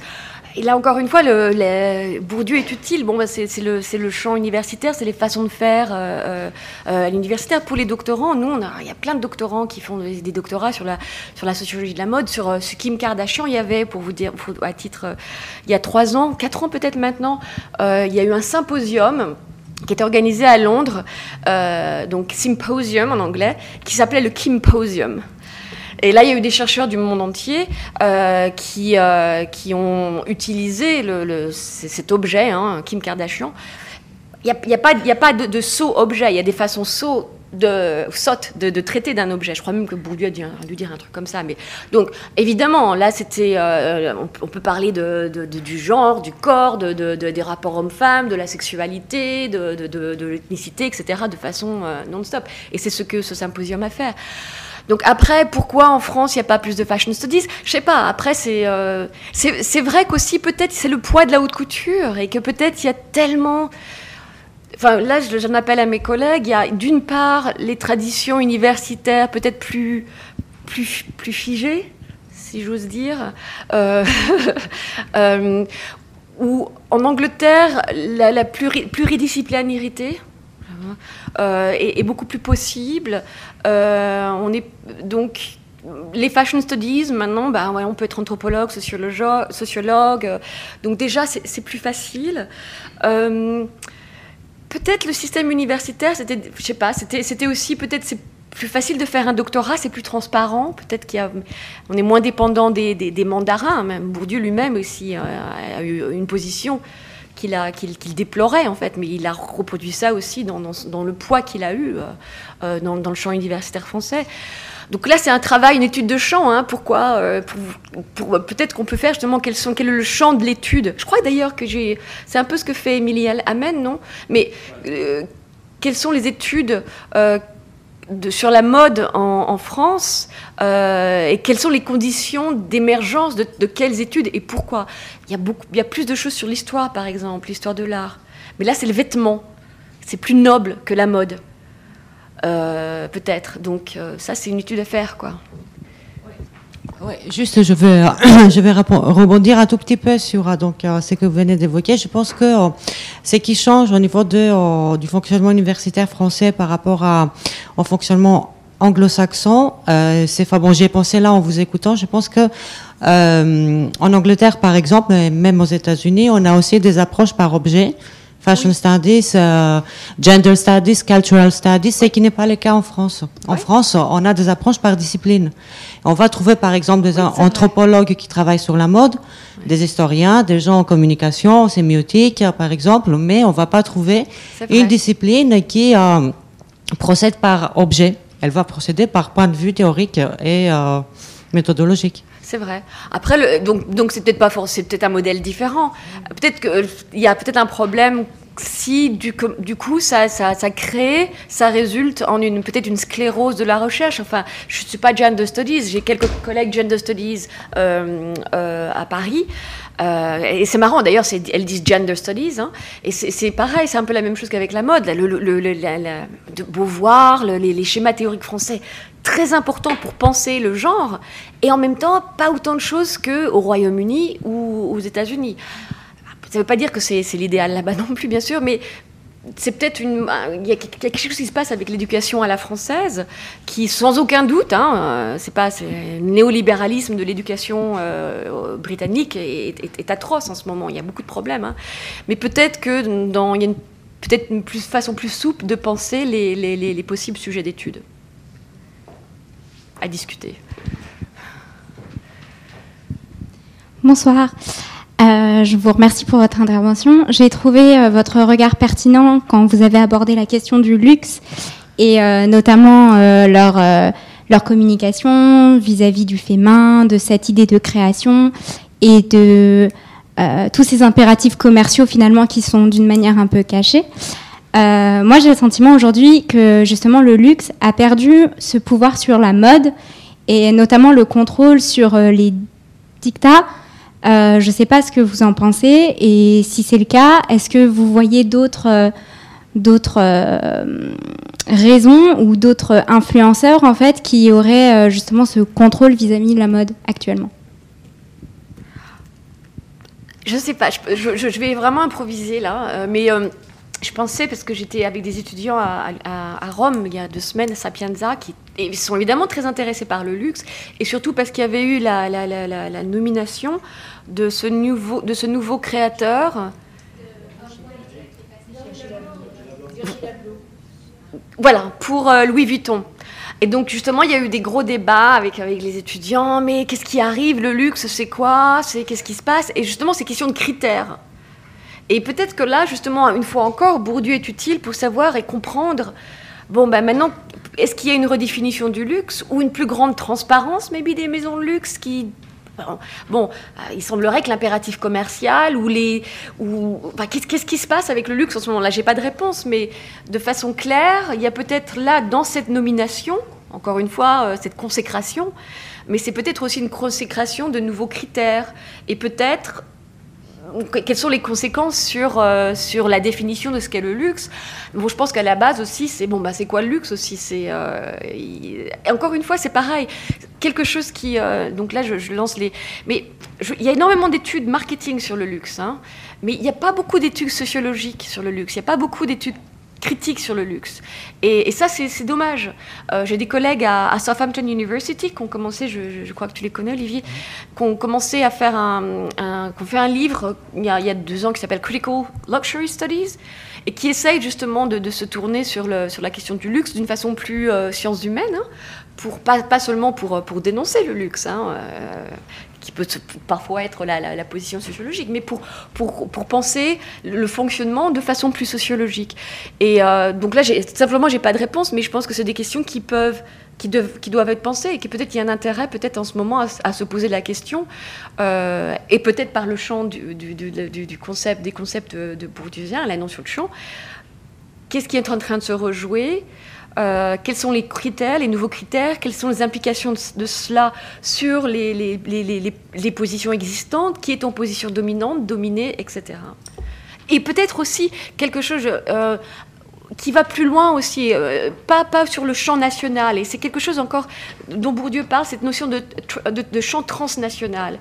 Et je pense que plus que jamais maintenant, cette notion de champ transnational, qu'il n'a jamais, à ma connaissance, qu'il n'a jamais vraiment développé, pas eu le temps peut-être, et c'était moins l'époque de la globalisation, mais je pense que pour la mode, devrait être vraiment utile aussi. Quelle est, l'incidence de cette notion de transnationalité sur les pratiques de mode aussi, notamment de luxe?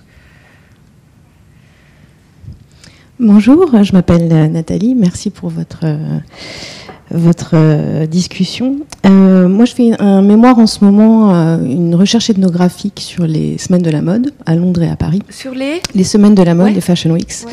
à Londres et à Paris. Et l'hypothèse, c'est de dire qu'elles ont, elles grandissent en fait en termes spatial euh, et en termes de, de retombées économiques, même si l'économie n'est pas du tout euh, mon angle.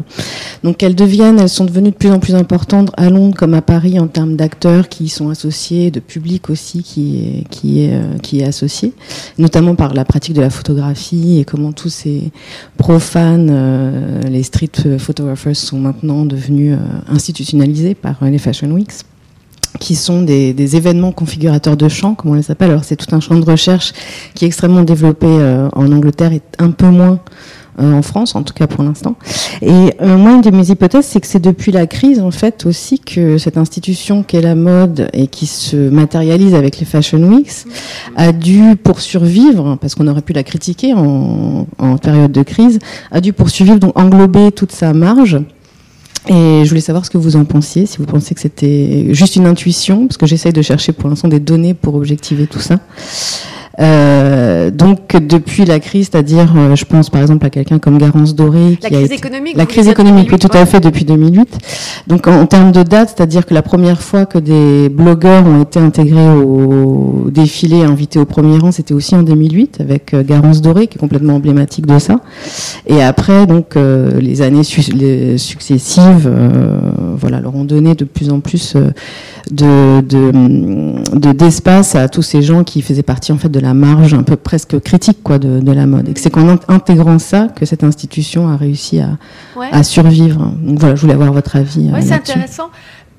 Encore une fois, là, je pense, euh, tout, tout ce que vous dites, qui est, tout à fait, bah, je pense, vrai et intéressant, c'est, je me dis, bah voilà, regardez Bourdieu, allez voir Bourdieu, parce que justement, il parle de cette notion de crise dans, euh, le, couture et sa griffe, et, justement, il parle dans quelle mesure il y a des, véritables changements, et pas simplement la reproduction, parce que c'est vrai, il a été accusé de, penser les logiques de, de simplement comme, dispositif de, de, reproduction. Mais non, dans, dans quel moment il peut y avoir véritablement un changement dans un champ quand est-ce qu'il y a une crise? Donc là, vous pouvez peut-être dire. Et je pense justement, quand il parle des champs en, relation à la question d'autonomie. Donc justement, c'est les champs très autonomes qui ont le pouvoir d'être euh, euh, protégés. De, de, de, des champs supérieurs tels que le champ économique. Hein. En fait, un champ est toujours partie d'une plus grande réalité qui est le, champ économique. Et donc là, justement, totalement, je pense que ben justement, il a, vous montré que le champ euh, euh, euh, de la mode n'est pas un champ autonome, est tellement dépendant de l'économie. 2008, il y a eu un, il y a un séisme qui a provoqué peut-être des, changements de, critères et de, pratiques.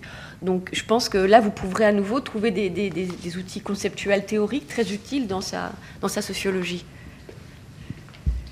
Bonjour, euh, moi je m'appelle Brune et je me posais des questions par rapport à ce dont vous parliez par rapport à la démocratisation de la mode, justement, l'idée d'ouvrir euh, la mode et aussi donc cette question du luxe qui, d'une certaine manière, euh, s'inscrit de plus en plus dans la culture streetwear avec le hip-hop qui influence énormément le luxe aujourd'hui.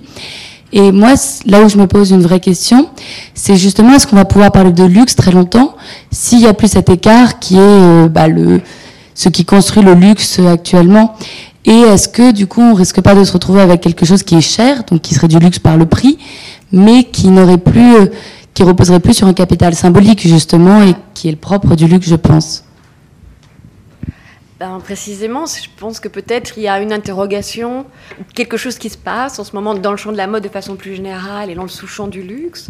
Euh, peut-être, justement, qu'est-ce, que le luxe? C'est simple, simplement un pouvoir euh, économique, comme vous dites. Donc là, vous, avez, vous offrez des réponses. Je ne sais pas, je, sais pas, c'est un schéma d'interprétation hein, qui me semble juste, en tout cas, une question à poser. Euh, est-ce qu'il y a vraiment un changement? Est-ce qu'il y a vraiment une redéfinition? Euh, qu'est-ce qui se passe avec le luxe en ce moment? Euh, donc il y a plus de spécialistes de, luxe dans cette. Euh, non, après moi, je, ah j'ajoute une chose, c'est que souvent il y a, il y a des, votre interrogation, elle a un caractère un petit peu prospectif. Oui. c'est-à-dire que vous vous tournez vers l'avenir. Le travail du sociologue, c'est souvent un travail qui porte sur ce qui arrive, ce qui est en train d'arriver.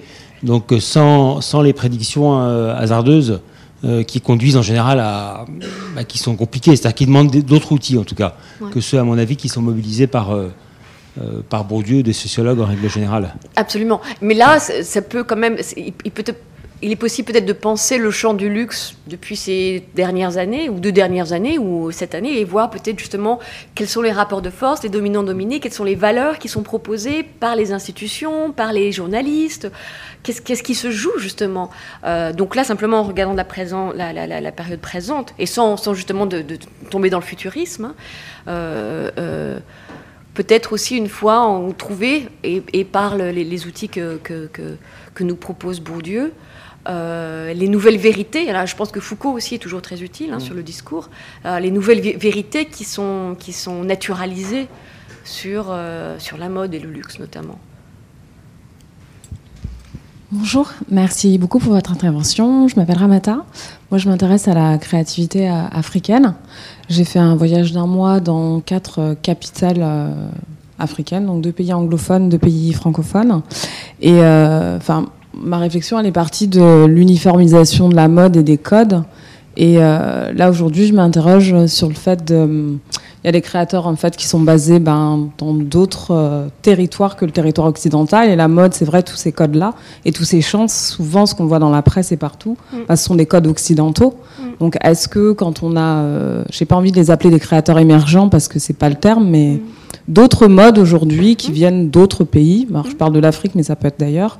Est-ce qu'on peut considérer que ce sont des, euh, ben, des nouveaux champs et qu'en fait, qui vont venir bouleverser les les codes où on partait du principe qu'on avait une classe haute qu'on allait suivre, bah, finalement, euh, cette notion-là, est-ce, est que ça a encore du sens en fait?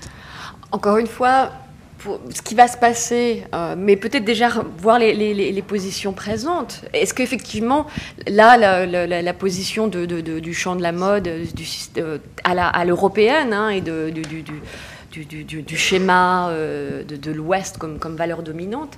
Euh, est-ce vraiment encore une valeur dominante ou pas euh, Ça, c'est à vous de voir, justement, en regardant peut-être. Il y a un travail identique qui avait été fait, mais il y a quelques années sur la, façon dont les, designers japonais ont besoin de passer par Paris pour avoir la consécration. Donc, est-ce que, est que maintenant il existe, peut-être je pense que la question c'est est-ce qu'il existe des institutions qui sont en position suffisamment haute, peut-être pas dominante, mais pour produire de nouvelles, de nouvelles valeurs et, donc dans ce cas, donc, oui, la question quand même qui, qui, est, à, poser, pour l'avenir, est-ce qu'il y, a espoir pour d'autres systèmes de la mode? Encore une fois, peut-être là aussi, j'ai espoir, en tout cas dans le niveau universitaire, il y a de plus en plus de recherches, fashion studies encore une fois, qui se font sur les modèles autres que le, modèle euh, européen ou, western, comme on dit, hein. mais surtout avec, euh, en, prenant les théories postcoloniales et, essayer d'étudier les, systèmes autres que le système euh, européen ou à la française. Donc ça, c'est au niveau, au niveau universitaire, il y a ce désir d'explorer. Après, maintenant, sur la place euh, de ceux qui ont le pouvoir de consacrer la mode, à savoir la presse par exemple, est-ce que ça change? Bon, vous, devez voir probablement le Vogue UK ou euh, peut-être est-ce qu'il y a d'autres euh, ouvertures sur d'autres, simplement d'autres domaines ou, d'autres euh, valeurs que celles qui ont jusqu'à présent dominé en termes de corps, en termes de ville, en termes de, de, nation, le champ de la mode.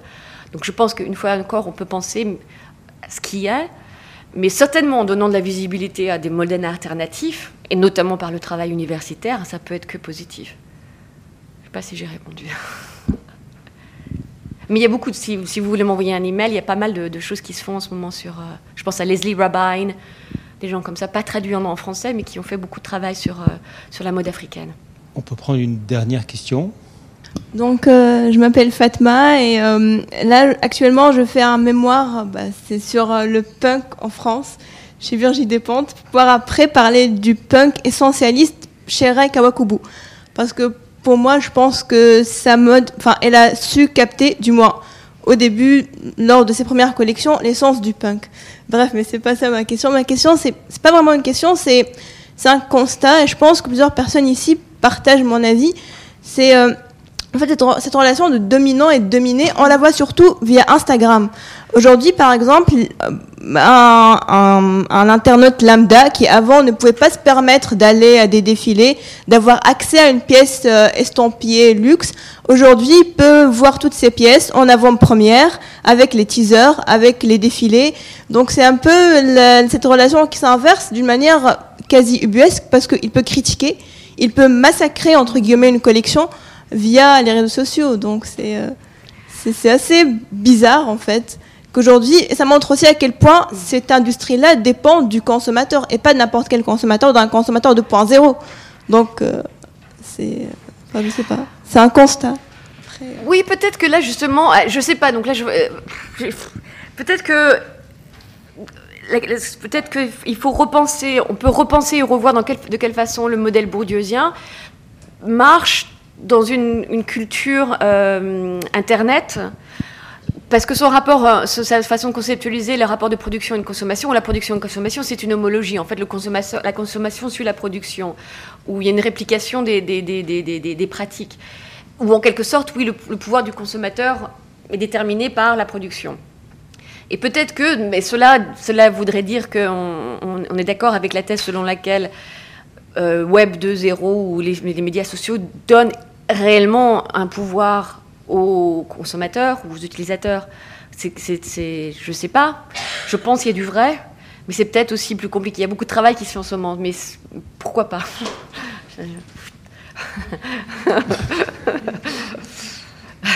Très bien. Encore merci à Agnès Rocamora. Merci, merci à vous. Merci. merci.